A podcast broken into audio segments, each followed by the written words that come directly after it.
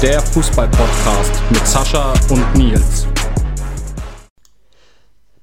Servus und hallo zu einer weiteren Ausgabe vom Football KO Podcast auf meinsportpodcast.de. Mein Name ist wie immer Sascha und heute haben wir einen Ex-Bundesliga-Profi am Start, der mit seinen 421 Profi-Einsätzen echt gut Erfahrung gesammelt hat im Bereich, spielt jetzt wieder in der Heimat.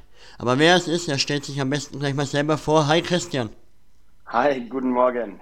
Ja, ich bin Christian Tresch, 34 Jahre alt und wie du es erwähnt hast, ich bin ehemaliger Bundesliga-Profi und spiele jetzt wieder in der Heimat in der Kreisliga.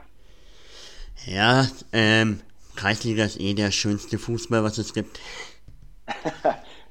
Die Erfahrung habe ich auch gemacht, das stimmt allgemein der Amateursport, meiner Meinung nach, weil mittlerweile den Profisport, ja. Aber du kannst ja jetzt aus zwei Sichten reden. Richtig, definitiv. Nee, wie gesagt, es macht richtig viel Spaß, äh, in der Kreisliga zu spielen. Das ist noch sozusagen der wahre Fußball. Man hat keinen Druck, finanziellen Druck ist nicht gegeben. Und deswegen spielt jeder frei auf, frei aus der Seele heraus und das macht einfach Spaß. Ja, klar, auf jeden Fall. Ähm, kann ich dich gleich mal fragen, wieso hast du dich für Gerolfingen entschieden im Winter? Ja, wir sind ja, wir haben, oder sagen wir so, wir haben eine Zeit lang im Ausland gelebt, äh, sind wir zurückgekommen. Wir wohnen in Gerolfing, das ist ein kleiner Vorort vor Ingolstadt. Ähm, mein bester Kumpel aus den Kindheitsjahren spielt dort. Und das, ich kann mit dem Fahrrad zum Training fahren. Ähm, ich bin in fünf Minuten mit dem Fahrrad dort und das äh, hat sich einfach angeboten. Ich wollte noch Fußball spielen, weil ich mich eigentlich noch sehr gut fühle, äh, körperlich. Und deswegen hat sich das angeboten, dass ich für den FC Gerolfing spiele. Ja, sehr cool. Und da habe ich gerade gesehen, dass der deine acht Einsätze zwar nur gehabt, aber auch acht Tore als Defensivspieler. Oder spielst du jetzt in Gerolfing weiter vorne? Ja, ich spiele weiter vorne. Ein bisschen weiter vor durfte ich gehen. Ähm, ja, wir hatten ja nur zehn Rückrundenspiele, zwei habe ich leider krankheitsbedingt verpasst. Ähm, von dem her war das, glaube ich, eine ganz ordentliche Ausbeute für meine Premierensaison in der Kreisliga. Ja, das auf jeden Fall, ne? Mit seinen acht Toren in acht Spielen. Ja, das kann man stehen lassen. Auf jeden Fall dann, aber ausbaufähig, ne, für die neue Saison, dann, wenn du mal die komplette Runde spielst. Ja, definitiv. Das Problem ist natürlich, dass äh, die Liga fängt jetzt im Ende Juli an, dann kommen erstmal die großen Sommerferien, da ich äh, zwei Kinder habe, die Schule und Kindergarten gehen, ähm, werde ich die meiste Zeit vom August schon mal verpassen. Ist ein bisschen doof gelegt, muss man sagen, vom Bayerischen Fußballbund, aber gut, so ist es nun mal. Aber ich freue mich darauf, die Vorbereitung beginnt jetzt dann wieder und dann geht es wieder ans Leder. Ja, ja, klar, ich kenn's, ich spiele bei mir im Dorf auch, zwar nur B-Klasse und A-Klasse, aber ähm, der BFV hat ja auch die Termine bei uns total beschissen gelegt. Ja, genau, ist ein bisschen ungünstig, weil einfach äh, in der Kreisliga ist einfach eine Arbeit da. Viele nehmen sich dann im August äh, Urlaub, weil einfach auch Kinder vorhanden sind und äh, verpassen dadurch auch einige Spiele. Ist ein bisschen doof, aber gut, so ist es nun mal. Trifft jede Mannschaft. Ja, klar. Ähm, ihr seid jetzt Dritter geworden mit Gerolfing. Was für Ziele habt ihr denn für die neue Saison? Wollt ihr noch eins hoch oder Kreisliga und es passt? Ja, sagen wir so, wir hatten ja letztes Jahr war ganz klar der Anspruch, dass man aufsteigt. Wir sind dann Dritter geworden, weil wir den direkten Vergleich mit dem zweiten verloren haben. Wir hatten zwar das bessere Torverhältnis auch, aber trotzdem konnten wir nicht in die Relegation gehen. Wir hatten jetzt einige Abgänge, einige wichtige Abgänge. Ähm, Spieler, die 15, 16 Tore geschossen haben, haben den Verein verlassen, um höher zu spielen. Ähm, von dem her muss man aber gucken, es kommen viele junge Spieler nach. Ähm, jetzt über einen Aufstieg zu reden, glaube ich, wäre jetzt das verkehrte Signal vor allem an die jungen Spieler, sondern einfach eine gute Runde spielen. Wir sind ein kleiner Club, ein Vorort vor Ingolstadt und deswegen ähm, ist Kreisliga momentan ganz gut. Wenn es irgendwann mal höher geht, wäre es auch schön, aber es ist kein Muss. Ja klar, dann könnt ihr in Ruhe nochmal mit den äh, Aussichten äh, was aufbauen mit der Jugend und dann in ein paar Jahren, wenn du dann 40 bist, nach oben gehen. Und dann immer noch die Jungs in der Mannschaft ausschwanzt. Ja, ich habe so lange wie es geht, will ich auf jeden Fall spielen, solange es körperlich auch geht. Aber da habe ich bis jetzt gar keine Probleme, muss ich auch sagen. Mir tut nichts weh, wenn ich morgens aufstehe. Und das ist ja immer ein gutes Zeichen. Ja, das glaube ich dir. Also ich bin 29 und wenn ich aufstehe, habe ich Schmerzen. Also es ist kein gutes Zeichen. Ja, das ist nicht ganz so gut, aber man kann ja alles beheben. Viel Yoga machen mach, habe viel Yoga gemacht, das hat, glaube ich, hat mir ganz gut geholfen. ja. Schauen wir mal. Dann würde ich auch jetzt sagen, starten wir mal einen kleinen Rundflug über deine Karriere. Sehr gerne. Und zwar, du hast ja, wie du schon sagst, du kommst ja aus der Ecke aus Ingolstadt, in der Ingolstädter Jugend angefangen. Wie bist du eigentlich da zum Fußball gekommen und wie war das für dich in der Jugend? Ähm, mein Papa hat früher auch immer Fußball gespielt, jetzt nicht höherklassig, sondern hier äh, Kreisebene. Ähm, von dem her war immer Fußball für uns ein, ein Thema. Ich habe zum ersten Geburtstag einen Ball bekommen und von dem Moment gab es für mich nur noch den Ball. Ich habe dann die Ingolstädter Jugend durchgemacht beim MTV, ähm, habe dann die ein oder anderen größeren Turniere haben wir damals gespielt, weil wir ein sehr guter Jahrgang waren. Ich hatte das große Glück, dass ich immer einen Jahrgang höher spielen durfte. Das hat mir sehr viel gebracht, weil es einfach in so jungen Jahren merkst du es körperlich natürlich schon, wenn da ein, zwei El Jahre ältere Spieler sind. Ähm, und dann in der B-Jugend kam äh, Nürnberg auf mich zu, mit dem Wolfgang Schellenberg damals als Trainer. Äh, ich war kurz davor, zum Club zu wechseln, aber er ist dann zu 60 München gegangen und wurde dort U17-Trainer und hat mich dann mit nach 60 genommen. Äh, was eine sehr, sehr schöne Zeit war. Ja, klar, glaube ich dir, aber der Schritt nach Nürnberg wäre, glaube ich, auch cool gewesen, weil ich komme ja aus dem Nürnberger Raum. Ja, wär, ich war öfters in Nürnberg auch beim Probetraining. Das Problem war, Ingolstadt-Nürnberg ist eine ganz, ganz schlechte Zugverbindung. Oder zumindest damals. Jetzt gibt es ja die ICE-Trasse, wo man schnell da wäre. Aber damals war die Zugverbindung relativ schlecht. In München ähm, war ich relativ schnell auch. Ich bin das erste Jahr damals, als ich 15 war, bin ich gefahren und bin dann erst ins Internat gezogen. Ähm, von dem her wäre mit dem Club die, die Aufwand oder der Aufwand an Zeit wäre viel, viel größer gewesen, wie wenn ich zu 60 gegangen bin. Ja, klar, freilich. Und du hast ja recht, früher war die Zugverbindung da echt nicht so toll, aber mittlerweile mit ICE und was weiß ich, bist genau. du ja genau. ganz schnell in Nürnberg. Ja. Okay, was war denn für dich denn die größte Umstellung vom MTV Ingolstadt zu den 60ern?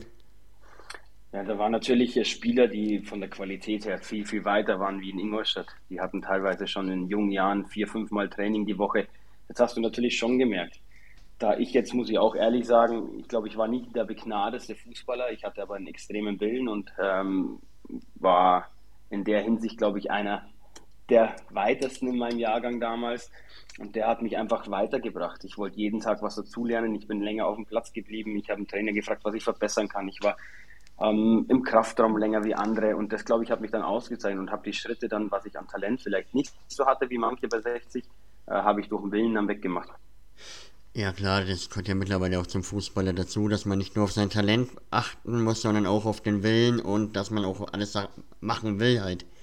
Weil es gibt ja heutzutage genug Jungprofis, die eigentlich, man denkt, die haben keinen Bock halt. Ja, ist oft so ein Augenschein so ein bisschen. Ähm, ich hatte auch einen Spieler in, beim VfB Stuttgart damals, Sebastian Rudi, da hast du immer gedacht, Wahnsinn, der schleicht über den Platz, aber der hat natürlich jetzt eine Karriere hingelegt, ähm, weil er einfach sehr, sehr talentiert war auch. Er hat auch dann einen gewissen Willen entwickelt. Als er dann zum Herrenfußball kam, äh, wo wir Amateure gespielt haben, ähm, war bei ihm eine Lässigkeit drin. Das äh, ja, hätte ich mir gern gewünscht, so eine Lässigkeit. Aber ähm, bei manchen fragst du dich natürlich schon, okay, die haben die Möglichkeit, Bundesliga zu spielen und äh, hauen sich dann nicht ganz so rein. Das ist dann immer ein bisschen fraglich, warum die Leute das nicht so machen. Ja klar, das ist halt für uns Zuschauer halt ähm, nicht so toll, wenn der Spieler dann halt über den Platz schleicht, die Null-Bock-Einstellung im Gesicht hat. Ja. Ja, ist nicht schön zu sehen, finde ich genauso. Also wie gesagt, man sollte schon immer versuchen, auch zu gewinnen, ähm, auch wenn man natürlich unterlegen ist gegen andere Mannschaften, was ja auch mal vorkommen kann. Ähm, aber das Laufen kann man, glaube ich, immer. Auch wenn es manchmal schwerfällt, muss man auch sagen. Wenn du natürlich permanent hinterherläufst im, im Spiel und dann sollst du dann nochmal sprinten, dann denkst du, oh, der Kopf wird müde. Ähm, es ist dann nicht ganz so einfach, aber einen gewissen Willen sollte man immer an, an, an Tag legen. Ja, freilich. Und vor allem, wenn man damit auch Geld verdient. Ich meine, es, ich glaube, jeder will mit Fußball Geld verdienen und ja. Ja, das stimmt. Wie gesagt, natürlich spielt das Geld eine große Rolle. Ähm, man muss darauf achten, dass man sein Geld zusammenkriegt. Viele Fußballer haben vielleicht keine Ausbildung gar nicht und dann ist mit 35 zu Ende. Wahrscheinlich, wahrscheinlich schon eher heutzutage. Und dann erstmal wieder einen Beruf zu finden, ist nicht ganz so einfach. Nicht jeder kann Experte und Trainer werden. Und deswegen ähm, ja, sollte man sich da schon reinhängen und alles geben, dass man die 10 Jahre, 15 Jahre gute Zeit verbringen kann im Fußball. Auf jeden Fall. Und bevor wir weiter über deine Karriere reden, apropos, äh, machst du jetzt nebenbei noch was, also beruflich oder lebst du dein, ähm, sagen wir mal, in Anführungszeichen Rentnerleben in vollen Zügen? äh, nee, nee, ich mache meine Trainerscheine. Ähm, ich möchte gerne Jugendtrainer werden. als wir eine Zeit lang in Dubai gelebt haben, habe ich oft die Fußball AG an der deutschen Schule mitgeleitet, was mir sehr viel Spaß gemacht hat. Und deswegen ist mein klares Ziel, irgendwann äh, in einem Nachwuchsleistungszentrum eine Jugendmannschaft zu übernehmen und da die Jungs auszubilden. Ja, sehr cool. Also kann ich dir jetzt schon sagen, ich bin zwar nur in meinem Dorf Jugendtrainer, aber es macht sehr viel Spaß, mit Kindern zu arbeiten. Ja, definitiv. Das habe ich auch gemerkt und deswegen will ich das auch weiter verfolgen. Ja, sehr cool. Ähm, dann zu, zu, deiner 60er Jugendzeit. Du hast ja eigentlich fast alles durchlebt, von der U17 ab bis zu 19 und bist dann zu 60-2 gegangen, also im Herrenbereich gewechselt. Wie waren da für dich die Umstellung? Das war natürlich schon eine extreme Umstellung. Ähm, man spielt in der U19 gegen andere Leistungszentren wie Bayern, Stuttgart. Und auf einmal kommt der Herrenfußball, wo dann Mannschaften kommen ähm, wie Schweinfurt, wie Bayreuth, äh, damals Ingolstadt auch noch. Und da merkst du schon, okay, da ist eine ganz andere Robustheit da. Die erwachsenen Herren sind doch ein Stück weit cleverer in manchen Aktionen. Äh, nichtsdestotrotz konnten wir immer ganz gut mithalten, weil wir einfach spielerisch weiter waren wie die sag mal, kleineren Vereinen, die damals in der Regionalliga gespielt haben. Ähm, deswegen konnten wir da immer eigentlich ganz gut mithalten. Aber du hast schon gemerkt, dass halt körperlich und von der Cleverness schon noch einiges zu aufholen ist. Ja, glaube ich dir. Also, das ist ja echt hart, wenn dann so ein alter 35-Jähriger auf dich zurennt und du als 20-Jähriger erstmal schauen musst, was er macht. Ja, genau. Also wie gesagt, das war dann schon, auch wenn es nicht gerade die höchste Liga war mit der Regionalliga, trotzdem hast du gemerkt, dass da schon ein Stück weit die älteren Spieler abgezockt sind. Ja klar, und mittlerweile ist aber auch das Niveau in der Regionalliga echt gut. Ich schaue ja regelmäßig. Mhm. Und ja, also hat sich schon verbessert im Gegensatz zu früher. Ja, das glaube ich, das glaube ich. Dann bist du aber nach Stuttgart gewechselt. Ähm, warum bist du, hast du die 60er verlassen und bist nach Stuttgart? Ja, mein damaliger U23-Trainer, der Alfons Ziegler, ist zum VfB, zum Armin Fee gewechselt. Die wurden ja dann deutscher Meister mit dem VfB Stuttgart. Ähm, er hat große Stücke von mir gehalten und hat mich dann zum VfB gelotst. Ich habe einfach bei 60 gesehen, okay, mit äh, Sven und Lars Bender vor mir auf derselben Position wird schwer. Die 60er bauen auf die, die jungen Zwillinge. Ähm, sie hätten mich gern gehalten, aber dann kam natürlich das Daniel Birovka vom VfB Stuttgart zu 60 wollte und dann hat man sozusagen so einen Tausch gemacht. Ich bin zum VfB gegangen und der Birovka ist sozusagen nach Hause zu 60 gekommen. Und dann hat sich das für mich sehr, sehr angeboten, weil der VfB Stuttgart für mich äh, einer der besten Vereine, in, vor allem in der Jugend in, in Deutschland ist. Eigentlich Jahr für Jahr und deswegen wollte ich da auch unbedingt hin. Ja klar, da hast du ja recht. Und es sind ja nicht umsonst die jungen Wilden in der Bundesliga. Genau, richtig. Aber da bist du ja auch erstmal zum VfB 2 gewechselt. Ähm, wie war denn da das denn für dich? Weil die spielen, glaube ich, ja eine andere Regionalliga damals als ähm, 60. Ne, wir haben dieselbe Regionalliga gespielt. Es ging dann ja in dem Jahr, wo ich zum VfB gegangen bin, ging es ja um den Aufstieg in die dritte Liga. Ähm, mir war klar, wenn ich zum VfB wechsle, die sind im Jahr davor deutscher Meister geworden, dass ich da nichts bei den Profis erstmal keine Rolle spielen werde. Ähm, es war immer ausgemacht, dass ich bei den Profis auch mittrainiere, bei der zweiten Mannschaft spiele. Äh, die Qualität bei der zweiten Mannschaft beim VfB war wesentlich höher wie bei 60. Ähm, wir sind in dem Jahr Dritter geworden und äh, es hat Spaß gemacht. Ich habe dann meine Chance auch ähm, bei den Profis bekommen, habe damals mein Debüt gegeben auf Schalke. Wir haben zwar 4-1 verloren, aber es war trotzdem eine unglaubliche Erfahrung damals. Ähm, der Armin Fee hat mich nichtsdestotrotz, dass ich gut gespielt habe, habe ich wieder, äh, ich glaube, sieben Monate bei den Amateuren dann gespielt. Es war einfach ein Geduldsspiel, man musste auf seine Chance warten. Die kam dann letztendlich, als ich damals gegen Bremen ähm, gespielt habe, ein Tor vorbereitet und eins selber gemacht habe. Und das war einfach ein Moment, da kann dich der Trainer dann auch nicht wieder gleich zu den Amateuren schicken. Wenn du ein Tor schießt, äh, bist du im Fokus, dann wirst du natürlich gefeiert als junger Wilder, der aus den Amateuren kommt. Und so ähm, habe ich die ersten Schritte beim VfB Stuttgart gemacht. Ja, sehr cool. Da warst du ja dann ähm, auch drei, Jahr, drei Jahre und bist dann ja. für eine 9 äh, Millionen Ablöse nach Wolfsburg gewechselt. Warum hast du dich da entschieden, dann noch weiter weg von der Heimat zu ziehen und zum VfL Wolfsburg zu gehen? Es war irgendwie so, es hat sich so angefühlt. Wir haben beim VfB viele schöne Momente gehabt, viele schöne Jahre gehabt, auch wo man Champions League spielte. Wir hatten aber natürlich Jahre, wo wir gegen einen Abstieg gespielt haben, wo wir es am letzten Spieltag noch geschafft haben. Ähm, es war so ein bisschen, hat sich angefühlt, es reicht, ich will was Neues erleben. Äh, das Problem war damals, ich hatte ein Jahr noch am äh, Vertrag. Damals waren neun oder zehn Millionen noch sehr, sehr viel Geld, was natürlich jetzt mittlerweile Peanuts sind, muss man auch ganz klar sagen. Von dem her war nicht jeder Verein bereit, ähm, die Ablöse zu zahlen. Dann ist äh, Wolfsburg mit Felix Magath auf mich zugekommen. Ich war ja eher schon ein Spieler, der über das Mentale kam, über den Willen kam. Und da kam mir Felix Magath eigentlich sehr, sehr gelegen, weil ich schon seine Art, wie er Fußball spielen ließ, wie er trainieren ließ, ähm, von vielen Ex-Kollegen auch gehört habe, sehr, sehr hart war. Aber das wollte ich immer mal ausprobieren. Felix Magath war und ist noch einer der größten deutschen Trainer. Und deswegen wollte ich auch unbedingt darunter spielen. Dass es dann Wolfsburg geworden ist, war einfach, ja, war ein Zufall eher. Ich war davor noch nie in Wolfsburg. Ähm, ich habe es nur immer gehört, dass es ähnlich wie Ingolstadt ist. Alles konzentriert sich auf VW, in Ingolstadt alles auf Audi. Und deswegen ähm, haben wir uns, meine Frau damals und ich, äh, gesagt, gut, so viel anders kann es nicht sein, da werden wir uns bestimmt wohl, wohlfühlen. Und so war es letztendlich auch. Ja klar, auf jeden Fall. Und dann bist du aber echt mutig, wenn du unbedingt unter Magger trainieren willst, der ja mit Medizinbälle die Leute den Berg hochjagt. Ja gut, das war nicht das große Problem. Wie gesagt, das Training war natürlich wesentlich härter wie bei anderen Trainern. Aber man lernt auch viel daraus. Man lernt daraus, dass man über Grenzen hinausgehen kann. Wenn oft der Körper sagt, oh, ich kann nicht mehr, kann er trotzdem noch. Und das sind Sachen, die man einfach mitnimmt. Es war nicht die erfolgreichste Zeit unter Felix Magath, aber es war eine Erfahrung, unter ihm zu trainieren und zu spielen. Ähm, man nimmt natürlich einiges auch immer von jedem Trainer mit. Es gibt Sachen, die ich äh, von ihm lernen konnte. Es gibt aber auch Sachen, wo ich bei ihm nicht gut fand. Und das sind so ein bisschen die Punkte, was man mitnimmt. Ähm, und deswegen will ich auch die Zeit dort gar nicht missen.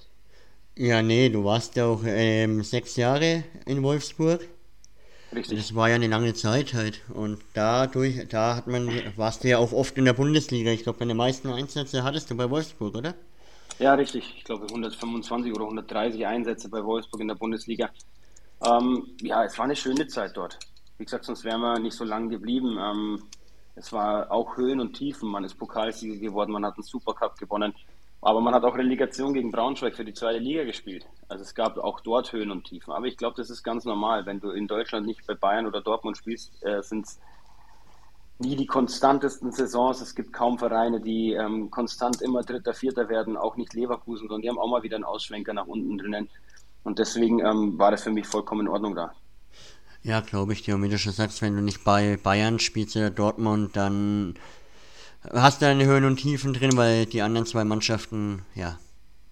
Ja, ja ich spiele halt relativ konstant, auch in der Champions League. Oft war es ja beim VfB oder auch im Wolfsburg so, wenn du international gespielt hast, hast du in der Bundesliga irgendwie nicht gut ausgesehen. Und äh, so war es auch immer. Also man, die etwas, sag mal, kleineren Vereine in Anführungszeichen, da kriegen es oft nicht hin. Man hat es jetzt äh, Wolfsburg letztes Jahr auch gesehen.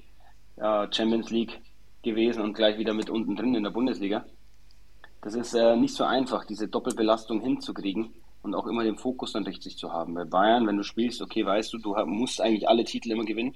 Das ist der Anspruch äh, des Vereins und die können das, die können damit umgehen, aber die anderen Vereine eher halt nicht.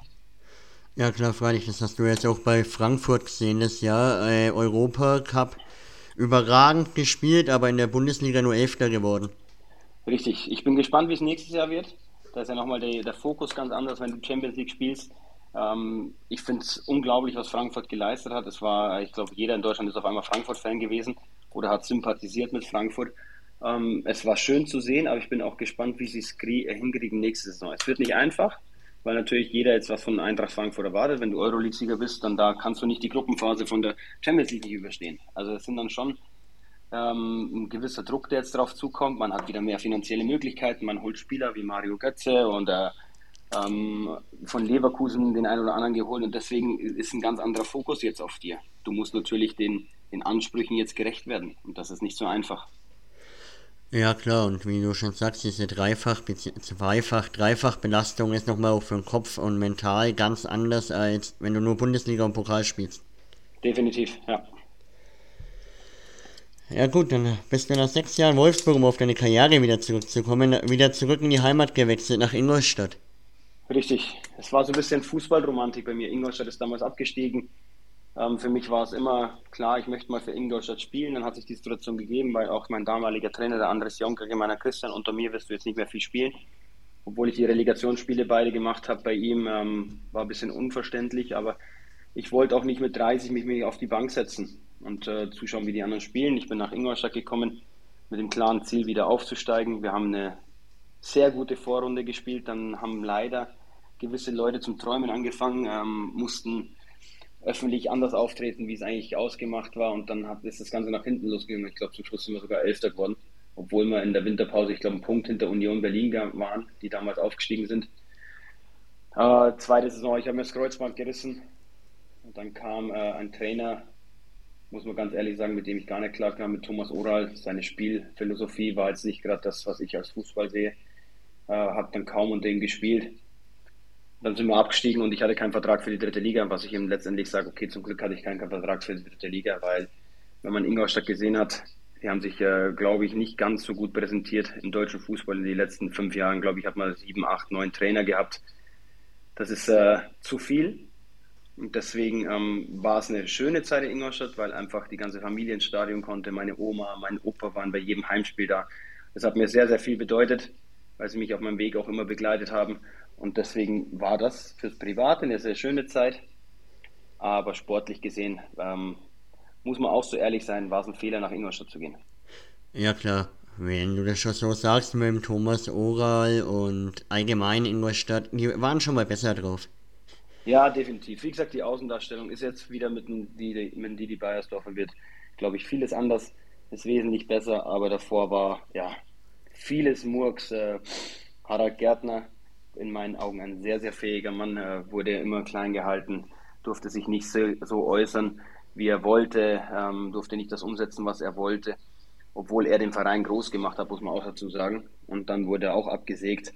Das sind alles so Sachen, wo, man, wo ich nicht nachvollziehen konnte als Fußballer, als erfahrener Fußballer vor allem. Aber gut, äh, so ist es manchmal. Es passiert nicht nur in Ingolstadt, es gibt andere Vereine, wo das auch passiert.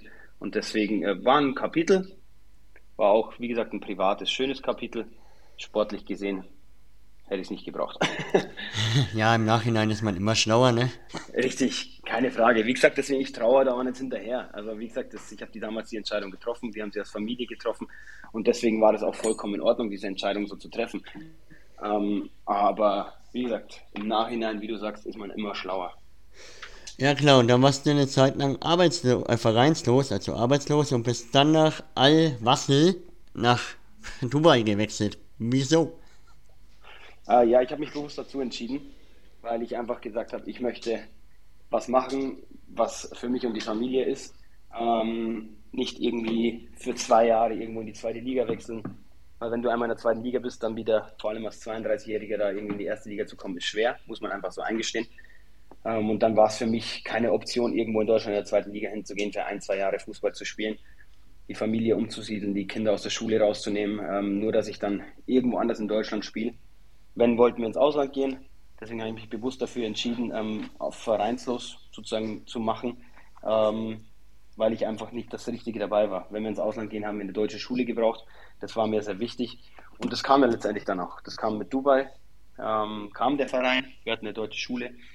Wir lieben die Sonne und deswegen war das eigentlich der perfekte Schritt. Dass dann natürlich Corona kam, konnte keiner wissen. Das hat auch äh, das Reiche oder die reichen Emirate getroffen, das, die Corona-Pandemie. Und deswegen ähm, war das ein kurzes Intermezzo, aber ein sehr schönes, weil ich einfach sage, okay, ich habe eine neue Kultur kennengelernt, ich habe neue Spieler kennengelernt ähm, von anderen Kontinenten. Und das einfach äh, ja, auch eine Riesenerfahrung, nicht nur für mich, sondern auch für die Kinder. Die große ist dreisprachig aufgewachsen mit Arabisch, Englisch und Deutsch, die kleine mit Englisch und Deutsch. Und das sind einfach Mehrwerte, die kannst du dir nicht finanziell irgendwie kaufen. Und deswegen haben wir, war das ein richtig schöner Schritt und den wollen wir auch nicht missen. Ja klar, auf jeden Fall. Also Auslandserfahrung ist eh immer ähm, menschlich und äh, von der Weiterentwicklung persönlich eh immer eine mega Erfahrung halt. Ja, definitiv. Wie war das aber fußballerisch für dich in Dubai? Wie war das Niveau? Weil man hört da ja nichts, man sieht ja nichts im Fernsehen in Deutschland. Ja, die können auch Fußball spielen, so ist das nicht. Äh, die können genauso Tricks machen wie Cristiano Ronaldo oder Messi. Nur die Mentalität ist nicht dieselbe. Ähm, sie lieben den, den, sagen wir, den schönen Fußball nach vorne. Nach hinten spielen sie nicht so gerne. Wenn der Ball verloren wird, bleiben sie eher stehen. Ähm, die Sache ist, die Ausbildung dort ist nicht, nicht Europa-like, sage ich jetzt einfach mal. Ähm, da wird nicht so viel Wert drauf gelegt. Das, das, Problem ist, es dürfen nur vier ausländische Spieler in einer Mannschaft sein, die das Niveau sehr nach oben heben. Ähm, der Rest ist sozusagen Einheimische, Emiratis. Ähm, aber die können auch Fußball spielen, aber es ist halt eine andere Einstellung zum Fußball. Und da ist es eher Spaß, wie wenn wir auf den Bolzplatz gehen, nur dort wird man halt dafür noch gut bezahlt. Ja, das vom Bezahlen her habe ich schon gehört, dass es da richtig gut zur Sache geht. Ja, es kommt drauf an. Also wie gesagt, es ist nicht so, ich sage, in der Bundesliga kann man mehr verdienen wie dort. Also es ist nicht so, dass man dort äh, hingeht und macht sich groß die Tasche voll, außer du bist halt ein Mario Mandzukic, der da hingeht. Oder äh, du hast einen großen Namen. Dann kannst du natürlich richtig Geld verdienen. Ich hatte äh, drei andere Brasilianer in der Mannschaft, da hat einer richtig gut verdient, weil er mit der beste Spieler der Liga war. Und die anderen zwei, äh, ja, ist vielleicht Drittligagehalt in Deutschland. Also da verdient nicht jeder so viel Geld. Das ist ein bisschen Trugschluss. Jeder denkt immer, okay, ich gehe nach Dubai und der Scheich macht mir die Taschen voll. So einfach ist das nicht. Also das ist, äh, wie gesagt, ich habe in Deutschland wesentlich mehr verdient, wie ich in Dubai verdient habe. Okay. Das. Aber das war auch letztendlich nicht die, die Prämisse, sondern es war halt einfach, ich wollte was Neues erleben, was ganz anderes. Und deswegen war das auch zweitrangig, ob ich da äh, großes Geld verdiene, kleines Geld oder einfach äh, gut entlohnt werde für meinen Job. Ja klar, du wolltest halt die Erfahrung machen, ne? Genau, Mit richtig. Aber hattest du damals keine ähm, Möglichkeiten, vielleicht in Europa irgendwo zu wechseln oder wie wolltest du unbedingt äh, den Kontinent wechseln? Ich hatte schon die Möglichkeit, in Europa zu wechseln. Ich hätte in die italienische zweite Liga gehen können, was äh, sehr interessant gewesen wäre. Es waren einige Vereine aus Kroatien da. Aber wie gesagt, das Gesamtpaket hat immer stimmen müssen. Ich habe zwei Kinder, für mich äh, war irgendwann der Punkt klar, die Familie geht vor. Ich gehe nirgendwo alleine hin, weil ähm, ja, ich habe Kinder, ich will sie aufwachsen sehen und deswegen ist es für mich keine Option, äh, dass ich zwei Jahre nach China gehe, äh, richtig gut zu Geld verdiene, aber verpasst zwei Jahre des Lebens meiner Kinder. Und deswegen hat immer das Gesamtpaket stimmen müssen. Und das war bei vielen Vereinen einfach nicht gegeben, weil die Schule nicht da war. Es gab zwar Schulen, in denen ihre Sprache, Italienisch oder Kroatisch oder sonst irgendwas, aber nicht äh, Deutsch, weil ich wollte nicht zurückkommen und meine große Tochter ähm, eine Klasse zurückstufen lassen, nur weil ich jetzt den Spaß hatte, nochmal ein Jahr im Ausland zu spielen. Ja, klar, verstehe ich ja. Und ich finde es auch cool, dass du da dich nach der Familie richtest und nicht nach dem großen Geld, sag ich mal, oder weil, ja, Familie geht immer vor halt. Genau, so sieht's aus. Ja, und dann hast du aber pausiert deine Karriere, bevor du nach Gerolfing zurück bist. Ähm, hast du gesagt, jetzt reicht's, ich habe keine Lust mehr oder warum hast du da pausiert? Es hat gereicht. Wie gesagt, damals kam Corona, da wurden erstmal alle ausländischen Spieler wurden gekündigt. Ähm, es wurde auch nur einer übernommen, sozusagen der Superstar der Liga. Die Einheimischen mussten auf 50 Prozent ihres Gehalts für zwei Jahre verzichten. Und für mich war nicht die Option, ähm, dort zu spielen, aber drauf zu zahlen. Das Leben in Dubai ist sehr teuer, die Schule kostet, das kostet eigentlich alles. Und deswegen, ich hätte weiter spielen können dort, aber es war nicht das, dass ich sage, okay, ich gehe ins Ausland und zahle drauf, wenn ich dann dort leben muss und muss bezahlen, dass ich Fußball spiele. Das war aber auch nicht die Option, nach einem, ähm, ja, nach einem halben Jahr dann wieder rauszugehen, die Kinder wieder aus der Schule rauszureisen. Und deswegen haben wir habe ich mich entschieden, mit zusammen mit der Familie die Karriere zu beenden. Ich hatte eine sehr schöne Karriere, aber es war auch ein Moment, okay, es reicht. Wir haben uns dann entschieden, dass wir noch mal ein Jahr dranhängen in Dubai, um einfach die Vorzüge zu genießen, dass die Kinder mit zwei Sprachen aufwachsen. Ähm, für mir selber war noch nicht klar, was mache ich für die Zukunft. Ich hatte immer die Möglichkeit, bei meinem Berater einzusteigen ähm, ich habe das ein bisschen ausprobiert, auch in Dubai, um Kontakte für deutsche Spieler herzustellen. Ich habe aber auch relativ schnell gemerkt, okay, das ist mir zu weit vom Fußball weg. Ich möchte mal einen Fußball machen. Ähm, dann kam immer dazu, ich ähm, habe ja beim VfL Wolfsburg ein Studium gemacht zum Sportmanager.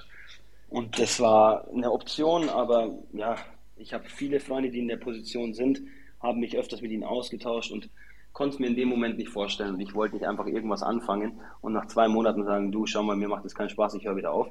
Sondern wenn ich was anfange, dann will ich es auch richtig machen. Und ich habe dann sehr schnell gemerkt, okay, ich vermisse den Fußball. Ich habe ja an der deutschen Schule, wie gesagt, die Fußball AG mitgeleitet und das hat mir richtig Spaß gemacht. Und deswegen habe ich mich auch entschieden, dann irgendwann meine Trainerscheine zu machen. Ja, klar, sehr cool. Und ähm, wie du schon sagst, bevor du jetzt irgendwas nebenbei einfach machst, damit du irgendwas machst, ja, nee, dann lieber mit dem Ziel im Kopf, ähm, Trainerscheine und dann die Jugend zu genau, machen. Genau, richtig.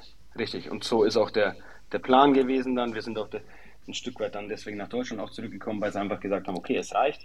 Es war schön dort. Ähm, es ist aber auch eine, eine, Blase, muss man auch sagen. Es ist viel Schein dort. Ähm, und das ist nicht die Werte, wollen wir unseren Kindern nicht beibringen. Es war halt schön, das zu erleben. Wie gesagt, es ist allein, dass die Stra Kinder die Sprachen können, aber ähm, ja, die Welt Dubai ist nicht die reale Welt, muss man auch sagen. Inwiefern? Ja, weil einfach das eine Blase ist. Es ist ein sehr, sehr ähm, Statussymbol, ist dort an Nummer eins. Das äh, merkt man allein schon, wenn du ein, kennst. Ein Auto kann sich jeder leisten. Es kann jeder im Ferrari so ungefähr fahren, aber es kann sich kein Kennzeichen jeder leisten. Umso kleiner die Zahl, umso teurer wird es. Als ich dort war, wurde die Nummer 36 für 9 Millionen Euro versteigert damals. Und das nur für ein Nummernschild. Und das ist einfach äh, ja, ein falsches Signal für die Kinder, dass man sagt, okay, man wächst mit solchen Werten auf. Natürlich gibt es nicht nur reiche Leute in, in Dubai, es gibt die Arbeiter, ähm, es gibt viele normale Leute auch, aber es versucht jeder zu zeigen, was er hat. Jeder muss ein teures Auto fahren, jeder muss eine teure Uhr tragen. Ich brauche Markenklamotten, um ähm, dazuzugehören und das war nicht unsere Welt. Das ist, sind wir jetzt immer noch nicht. Wir haben einen Charan in der, einen schönen VW Charan in der Garage stehen, das reicht uns. Und deswegen ähm, haben wir dann für uns beschlossen, okay, die Zeit dort reicht. Wir hatten es wunderschön dort, wir haben direkt am Meer gewohnt, direkt am Strand äh, vor, vom Garten gehabt. Und deswegen war das schön, aber es war auch jetzt okay. Ja klar, dann verstehe ich das auch, weil man sollte ja mit anderen Werten aufwachsen, als die dann, wie du schon erzählt hast, jetzt ähm, repräsentieren da drüben. Definitiv. Es, es, gab eine, kann ich eine kurze Geschichte erzählen. Wir wollten in Urlaub fliegen, weil von dort nach den Malediven sind nur drei Stunden Flug. Ähm, der Nachbar hat gesagt, ja Christian, du kannst mit uns mitfliegen. Ja, dann sage ich, ja, wir brauchen aber PCR-Test und alles. Nee, bei uns nicht, wir fliegen mit meinem Privatjet. Und das sind halt dann Sachen, gut, es ist schön, wenn man sowas nutzen kann, aber äh, ja, es, es geht in die falsche Richtung dort. Ja, ja, glaube ich dir. Ist, wie du schon sagst, ist zwar mega cool, mit dem Privatjet zu fliegen, aber ja. Wie gesagt, es sind halt dann äh, andere Sachen wichtiger bei uns. Ja, auf jeden Fall. Also, ja. Aber jetzt noch mal genau. ganz kurz wieder zu deiner Karriere, bevor wir dann zum Ende hin noch zu einer, zu einer ja. Follower-Fragenrunde kommen. Äh, du warst auch Nationalspieler, hast zehn Spiele für Deutschland gemacht. Erzähl Richtig. mal, wie war denn das für dich? Es war natürlich eine schöne Zeit. Ähm, wenn man den Adler auf der Brust tragen darf, dann ist das äh, schon was Besonderes, weil du weißt, du zählst zu den besten 25 Spielern in Deutschland, wenn du nominiert bist. Und das macht dann natürlich richtig stolz. Ich hatte damals das große Problem, bei mir waren einfach zu gute Spieler vor mir, muss man auch ganz klar sagen. Rechts hinter Philipp Lahm gespielt im Zentrum, ähm, Sammy Gbira, Schweinsteiger, Groß. Und deswegen war das natürlich, ähm, ja, es war schön dabei zu sein. Es war eine richtig coole Erfahrung. Es war natürlich aber auch eine Erfahrung, Erfahrung vor 2010. Ich wäre bei der WM dabei gewesen, verletze mich aber drei Tage vorher. Und das sind halt auch ähm, Sachen, die man mitnimmt, ähm, die einen aber auch stärker machen. Und deswegen war eine sehr schöne Zeit, zu dem Kreis dazuzugehören. Aber das tägliche Brot ist einfach Bundesliga, muss man auch ganz klar sagen. Und deswegen, äh, glaube ich, blicke ich auf eine sehr, sehr schöne Karriere zurück. Ja, klar, auf jeden Fall. Mit deinen, wie, wie am Anfang gesagt, hast du ja deine 421 Spiele im Profibereich gemacht. Plus die Länderspiele, also du hast eigentlich sehr viel mitgemacht, dann Abstiegsrelegation, Vizemeisterschaft, Pokalsiege, Auslandserfahrung, du hast eigentlich echt viel erlebt. Richtig.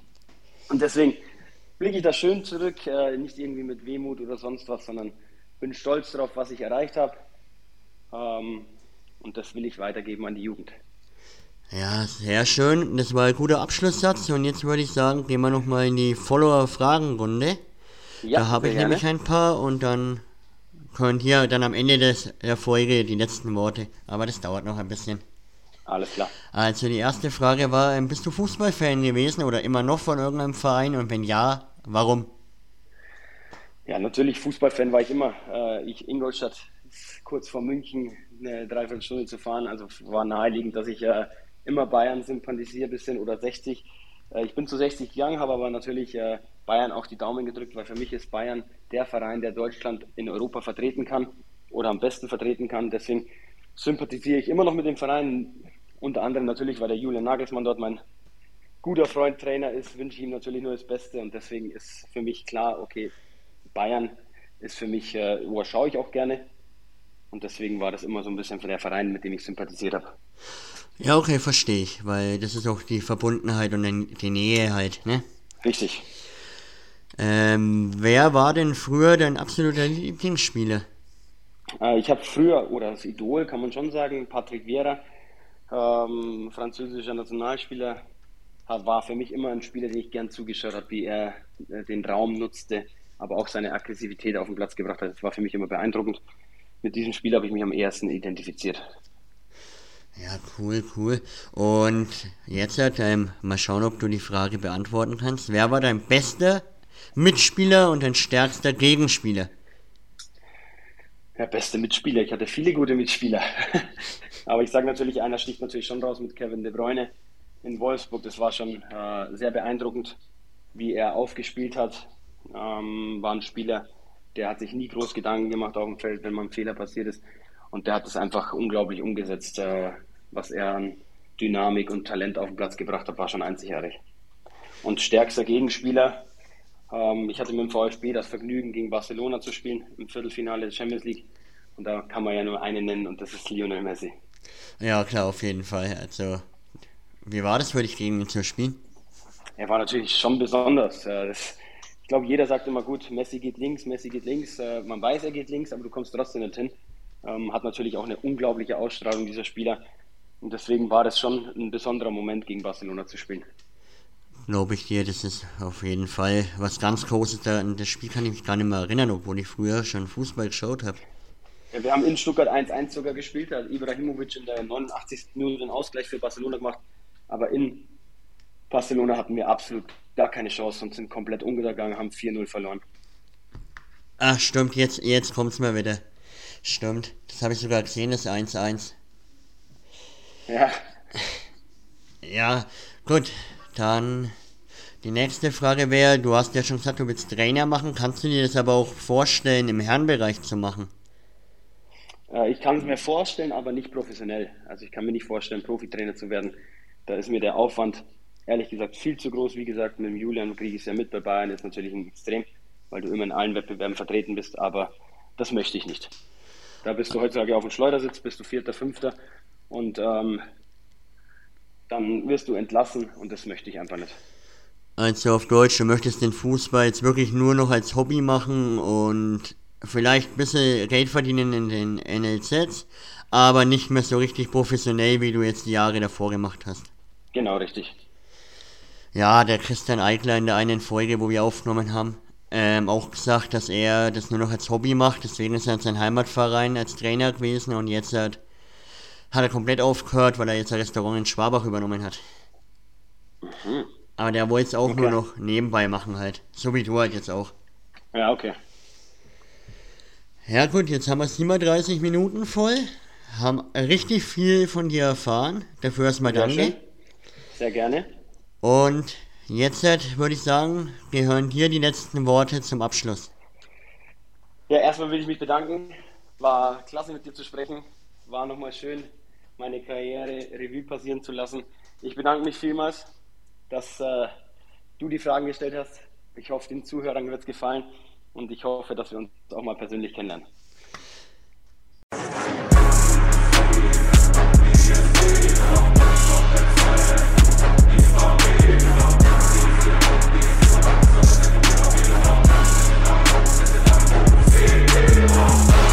Football KO der Fußball-Podcast mit Sascha und Nils.